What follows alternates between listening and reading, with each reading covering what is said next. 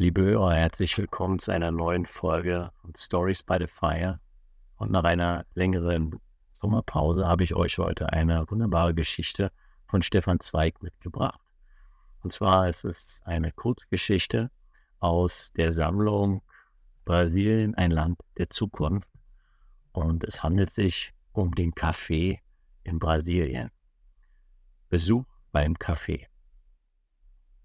Freundliche Sitte wie jedwede in diesem gastfreien Land. Besucht man in Brasilien ein Haus, so wird einem zu jeder Stunde des Tages Kaffee angeboten. Köstlicher, schwarzer Kaffee in kleinen Tassen. Es ist hier eine Selbstverständlichkeit.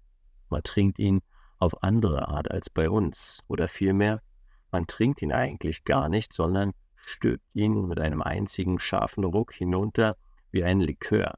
Ganz heiß, so heiß, dass, wie man hierzulande sagt, ein Hund heulend davonlaufen würde, wenn man ein paar Tropfen auf ihn schüttete. Wie viele solcher schwarz duftenden, glühenden Tassen ein Brasilianer durchschnittlich im Tage konsumiert, dürfte statistisch kaum festzustellen sein. Ich nehme an, zwischen 10 und 20. Und ebenso schwer wäre es, apodiktisch zu entscheiden, in welcher Stadt er am besten mundet. Mit homerischem Eifer fordern hier alle Orte den Ruhm der vorzüglichsten, der richtigsten Zubereitung für sich. Und so habe ich ihn unparteilich mit gleicher Begeisterung getrunken in den kleinen Kaffeehäusern in Rio, wo die Tasse 200 Reichs kostet, ein in unseren Währungen kaum münzbarer Betrag, und in der Facienda selbst und in Santos der Kaffeestadt. Und sogar im Instituto do Café in Sao Paulo, wo seine richtige Zubereitung geradezu zur Wissenschaft erhoben wird und ich nach genommenem Kurs einen Sack Kaffee und die richtigste Kaffeemaschine zur weiteren Ausübung mitbekam. Überall, an allen Stellen war er gleich zauberhaft würzig, stark und nervenbelebend. Ein schwarzes Feuer, das die Sinne heller und die Gedanken leuchtkräftiger macht. König Kaffee so möchte man diesen schwarzen Potentaten hier nennen, denn er beherrscht noch immer ökonomisch dieses riesige Land und regiert von seinem Hafen in Santos aus mehr oder minder sämtliche Märkte und Börsen der Welt. 16 Millionen Sack von den 24, welche unsere Erde konsumiert, werden hierzulande gepflanzt und verschifft. Im letzten sind diese winzigen perlgrauen oder rehfarbenen Körner die eigentliche Münze und Währung des Landes. Mit Kaffee kauft und bezahlt Brasilien die wenigen Rohstoffe, die ihm fehlen, Öl vor allem und Getreide. Mit Kaffeekörnern, mit Milliarden Kaffeekörnern allerdings, die Maschinen und die technischen Behelfe. Darum war der Weltmarktpreis des Kaffees das eigentliche Thermometer der brasilianischen Wirtschaft. Stieg sein Wert, so blühte das ganze Land. Drohte er zu sinken, so verbrannte die Regierung die überschüssigen Säcke oder warf die kostbaren Körnern den unverständigen Fischen vor. Kaffee bedeutete hier durch ein Jahrhundert im letzten Gold und Reichtum, Gewinn und Gefahr. Von seinem Wert und Walten hing bis zu einem gewissen Grade die Handelsbilanz des ganzen Landes ab. Nicht der Milreis hat den Wert des Kaffees in manchen Jahren bestimmt, sondern der Weltmarktpreis des Kaffees den Wert des Milrei. Dieser große Finanzpotentat Brasiliens, der Kaffee, ist wie so viele andere heute reiche Leute in diesem Land ursprünglich ein Einwanderer, ein Immigrant. Seine eigentliche Heimat ist Arabien, das Mokka-Land. Und die Legende erzählt, dass Hirten dort eines Tages mit Überraschung beobachteten, wie ihre Ziegen immer, wenn sie von einem bestimmten Strauch geknabbert hatten, lebendiger herumtollten. Bald versuchten sie selbst diese Bohnen und stellten fest, dass sie ohne jede Schädigung für die Gesundheit eine besondere Wirkung ausübten und die Müdigkeit minderten, weshalb sie das Gebräu aus diesen köstlichen Bohnen Karma nannten, für Kachea, was Abhalt vom Schlaf bedeutet. Die Araber brachten das erfrischende Elixier den Türken. Bei der Belagerung Wiens fielen den Österreichern ganze Säcke als Beute in die Hände. Bald entstanden in Wien das erste Kaffeehaus und das braune Getränk wurde in ganz Europa Mode.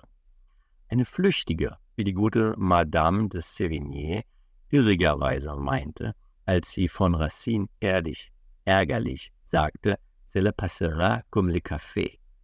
Aber der Kaffee blieb. Racine überdies gleichfalls und wanderte in die französischen Kolonien nach Guyana hinüber, wo die Pflanzen und Samen ängstlich als Handelsgeheimnis gehütet wurden. Wie tausend Jahre vor dem die Chinesen das Urprodukt der Seide, den Kokon, vor allen Fremden versteckten und die Ausfuhr auch nur eines einzigen unverarbeiteten Kokons mit dem Tode bedrohten, bis dann zwei Mönche in einem ausgehöhlten Pilgrimsstab einen Kokon nach Europa schmuggelten, so hatte der Gouverneur von Cayenne strengen Auftrag, keinem Ausländer Zutritt zu den Pflanzungen zu gewähren. Glücklicherweise für Brasilien besaß dieser Gouverneur eine Frau, und diese schenkte 1727 in einer oder nach einer schwachen Stunde dem portugiesischen Sergeantenmajor Francisco de Melo Palheta einige Sträucher und Wurzeln. Damit war der braune Einwanderer nach Brasilien hineingeschmuggelt. Und er fühlte sich wie alle Einwanderer bald heimisch in dem neuen Land. Zuerst siedelte er sich in Nordbrasilien im Amazonasgebiet und dem Maranhão bei seinen Vettern Zucker und Tabak an. Kaffee ohne diese Vetternschaft bleibt immer unvollkommener Genuss. Allmählich rückt er 1770 nach Süden in die Gegend von Rio de Janeiro hinunter. Rings um die Hügel von Tijuca, wo heute schon die Hochhäuser den ländlichen Villen den Raum streitig zu machen beginnen, rafft er die Felder an sich und lässt sich von Tausenden von Sklaven hegen und pflegen. Aber noch immer behagt ihm die Luft nicht ganz, und schließlich bemächtigt er sich der ganzen Provinz São Paulo, um nach tausendjähriger Wanderung von dort aus sein Imperium über die ganze Welt auszubreiten. Seinem orientalischen Ursprung gemäß entwickelte er sich immer mehr zum Tyrannen. Er unterjocht die ganze brasilianische Wirtschaft von seinem Königsthron in Sao Paulo aus. Er lässt sich die herrlichsten Lagerhäuser errichten, befiehlt Schiffe aus der Welt heran. Er diktiert den Preis des Geldes, jagt das Land in wilde Spekulationen und lebensgefährliche Krisen und ersäuft sogar seine eigenen Kinder, Tausende und Tausende Säcke im Meer, weil die Welt ihm nicht den vollen Tribut zahlen will einem so mächtigen Herrn und einem zumal, der so oft meine Arbeit gefördert und mir in ungezählten Stunden die Freuden der Geselligkeit erhöht, einen respektvollen Besuch abzustatten, hielt ich für meine gebotene Pflicht. Freilich, um diesen Herrn und König in seiner Residenz aufzusuchen, muss man heute schon tiefer ins Land reisen als ehedem. Ursprünglich, als der Kaffee von den Portugiesen aus Afrika herübergebracht wurde, Heinrich Eduard Jakob hat die Sage dieser Weltwanderung in seinem Buche bezaubernd erzählt, lagen die Pflanzungen noch hart an der Küste. Die Täler um Santos und manche der herrlichen Parks von Tijuca, unmittelbar neben Rio de Janeiro, waren durch Jahrhunderte Kaffeeplantagen. Von den Feldern wurden die Säcke auf dem Rücken der Neger geradenwegs zu den Schiffen gebracht aber in Jahrzehnten und Jahrhunderten, nachdem sie Milliarden und Abermilliarden dieser magischen Bohnen gezeugt und genährt, wurde die Erde dort allmählich müde. Körner verloren an Größe, Kraft und Aroma. 80 Jahre, fast genau das patriarchalische Alter der Menschen, währt die Lebensdauer eines solchen Strauchs auf derselben Scholle. So verlegte man, an ungenütztem Boden hat Brasilien noch niemals Mangel gehabt. Die Pflanzungen jeweils tiefer und tiefer hinein in das Land. Von Santos nach Sao Paulo, wo die rote, kräftige Erde viermal so viel zeitigte als in Rio. Von Sao Paulo nach Campinas, weiter und weiter und immer tiefer hinein. Also nun nach dem Kaffee, dorthin, wo er jetzt seine Heimat hat. ihm nach von Rio de Janeiro eine zwölfstündige Nachtfahrt nach Sao Paulo, von dort wieder drei nach Campinas, dieser alten Kolonie der Jesuiten. Und nun genügt ein Auto und man ist mitten im Kaffeeland und endlich auf einer Hacienda. Hacienda oder Hacienda. Woher ist einem das Wort so geläufig? Warum rührt es einen so merkwürdig romantisch an und vertraut? Warum weckt es in einem so vergessene, starke und mitschwingende Gefühle? Ach, man erkennt es wieder. Nichts bleibt innerlich so verhaftet wie die Bücher, die man leidenschaftlich in seiner Knabenzeit gelesen. Wie hatte man diese Haciendas oder Haciendas Brasiliens und Argentiniens in den Romanen Gersteckers, Searsfields, diese kleinen Gutshäuser mitten in tropischer Wildnis oder auf den unendlichen Pampas mit der Fantasie der Kindheit sinnlich gesehen. Diese exotischen Fernen, immer umringt von Gefahren und unerhörten Abenteuern. Wie hatte man als Knabe geträumt, dies einmal zu erleben? Und nun ist man da. Freilich nicht auf feurige Mustang trabt man heran, sondern das Automobil steuert einen sacht durch die blumenüberhangene Einfahrt in den Hof. Aber doch, genau wie auf den alten Stichen und in den Darstellungen der verschollenen Kindheitsromane, sieht sie aus, die Facienda. Ein einstöckiges, flaches Haus inmitten des unübersehbaren Besitzes, nach allen vier Seiten von einer breiten, schattigen Veranda umrahmt. Siehe, und nahe davon stehen um einen viereckigen kleinen Platz die Häuser der Arbeiter. Und man erinnert sich aus den Büchern, hier wohnten, es ist ja erst 50 Jahre her, die Sklaven. Und abends saßen sie dann auf diesem Platz und sangen ihre melancholischen Lieder. Vielleicht gedenkt noch einer oder der andere der weißhaarigen Neger, die hier still und zufrieden herumgehen, der verschollenen Zeit. Allerdings tritt man ein in das gastliche Haus, so springt die Weltuhr sofort in die heutige Stunde. Man sieht zwar noch die altgetäfelten Decken, den ererbt schöne Hausrat aus dem kostbaren steinharten Jacaranda-Holz, die silbernen Schalen und Hausaltäre aus der portugiesischen Zeit pietätvoll bewahrt, aber längst sind diese Faciendas keine Einsamkeiten mehr, zu denen nur manchmal in gefahrvoller Reise ein Wanderer vordrang sondern behagliche, moderne Landhäuser mit allem Komfort, mit Schwimmbassins und Spielplätzen, mit Radio und Grammophon und Büchern, unter denen man, dies hast du, Knabe, Träumen vergessen, seine eigenen reichlich findet. Heiterkeit und Freundlichkeit waltet hier statt der einstigen Gefahr. Selbst die tropischste Welt und die ödeste Einsamkeit hat das technische Jahrhundert wohnsam zu machen gewusst. Und die Facienda dehnt sich in weiten, weichen, immer von neuem wiederholten Hügelwellen die eigentliche Pflanzung. Wie eine Insel liegt jedes dieser Häuser in einem unabsehbaren Meer von Grün. Aber dieses Grün ist, adieu Romantik, eigentlich recht monoton und man darf es sich verschweigen, dass Kaffeepflanzungen oder gar die Teehügelungen, die man in Ceylon sieht, im Grunde ungeheuer langweilig wirken. Die Kaffeesträucher, alle gleich hoch und gleich breit und von dem gleichen kalten Grün, sind in ganz gleichen Abständen voneinander gepflanzt und man hat das Gefühl einer militärischen Kolonne in Blattgrün statt in Feldgrau, die ohne Schwung und Farbenfreude in die Ferne marschiert. Bald ermüdet das Auge, diese gekämmten grünen Hügel anzusehen und man freut sich, wenn man auf eine Bananenpflanzung stößt, die mit ihren wirren Büscheln, mit ihren wiegenden Kronen doch Baum zu Baum individueller wirkt und nicht so trostlos monoton. Aber der Sinn dieses Strauches ist ja nicht seine Schönheit, sondern seine Fruchtbarkeit.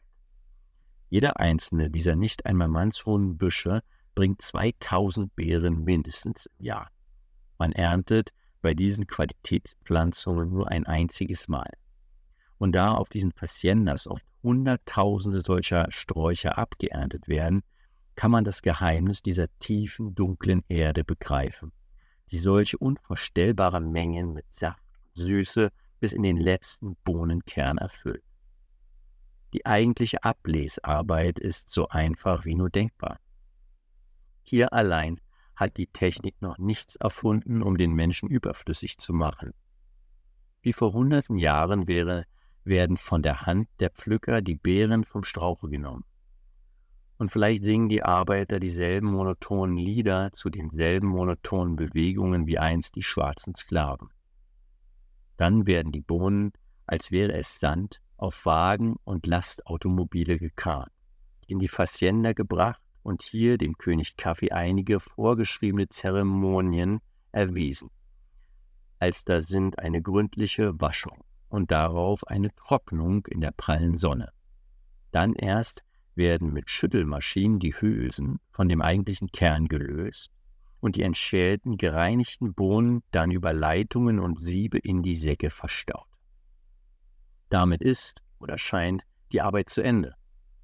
Es ist kein romantischer Prozess, nicht anders etwa als wenn man Erbsen aus der Schote nimmt und trocknen lässt. Und nur eines war mir bei allen diesen Prozeduren auf dem Felde und in der Hacienda und in der Fabrik überraschend, die totale Abwesenheit jedes Aromas. Ich hatte gemeint, wenn man eine Kaffeepflanzung mit tausenden Büschen durchschreitet, müsste man einen Duft von diesem aromatischsten aller Getränke spüren. Einen feinen Duft, der dies weite Grünen umwebt und überschwebt. Einen Duft, wie man ihn doch selbst bei einem Getreidefelde spürt oder in jedem Wald und Holzschlag. Aber sonderbar. Der Kaffee ist vollkommen stumm. Er verbirgt hartnäckig sein Aroma im innersten Kerne.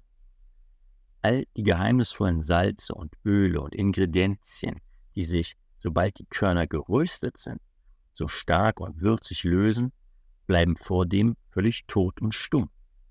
Man kann in den Magazinen bis zu den Knöcheln in Kaffeebohnen warten, und es duftet so wenig, wie wenn man in trockenem Sand stapft. Nicht einen Augenblick wüsste man mit verbundenen Augen auf einer solchen Facienda, ob die verschnürten Bündel und Säcke Baumwolle enthalten oder Kaffee oder Kakao. Es war eine kleine Enttäuschung für mich, der ich hier von einem süßen, narkotischen Brodem träumte, zu sehen, wie die tausende Säcke dieser köstlichen Nervenwürze tot und stumm und duftlos übereinander geschichtet lagen, als wären sie Zement. Und die zweite Überraschung dann in Santos, dem großen Verladehafen Brasilien. Ich hatte gemeint, dass die ganze Prozedur mit der Einfüllung des Kaffees in Säcke schon beendet sei. Nun sah ich dort in den großen Betrieben, dass die Arbeit noch einmal beginnt. Denn die Welt will nicht da und dort den gleichen Kaffee. Die einen bevorzugen die großen, die anderen die kleineren Körner, so wie man auch in den Schlachthäusern Argentiniens sieht, dass die Fleischsorten nach den verschiedenen Geschmäckern der einzelnen Länder, fett oder mager, Großvieh oder Kleinvieh, gleich an der Portstelle sortiert werden. Noch einmal muss in Santos, diesem großen, glühenden Backofen am Meer, jede einzelne Kaffeebohne heraus aus ihrem Sack. Noch einmal werden sie zusammengeschüttet zu riesigen Massen, die dann ein Rohr, der fleißigste Kaffeetrinker der Welt, mächtig ansaugt. Die Masse wird Strom und läuft aufwärts und abwärts durch ein Gefäll von sieben, so dass die größeren Sorten von den kleineren Körnern getrennt werden an laufenden Bändern picken gleichzeitig flinke braune Frauenhände während des Vorbeiströms die wertlosen, verkümmerten Körner heraus.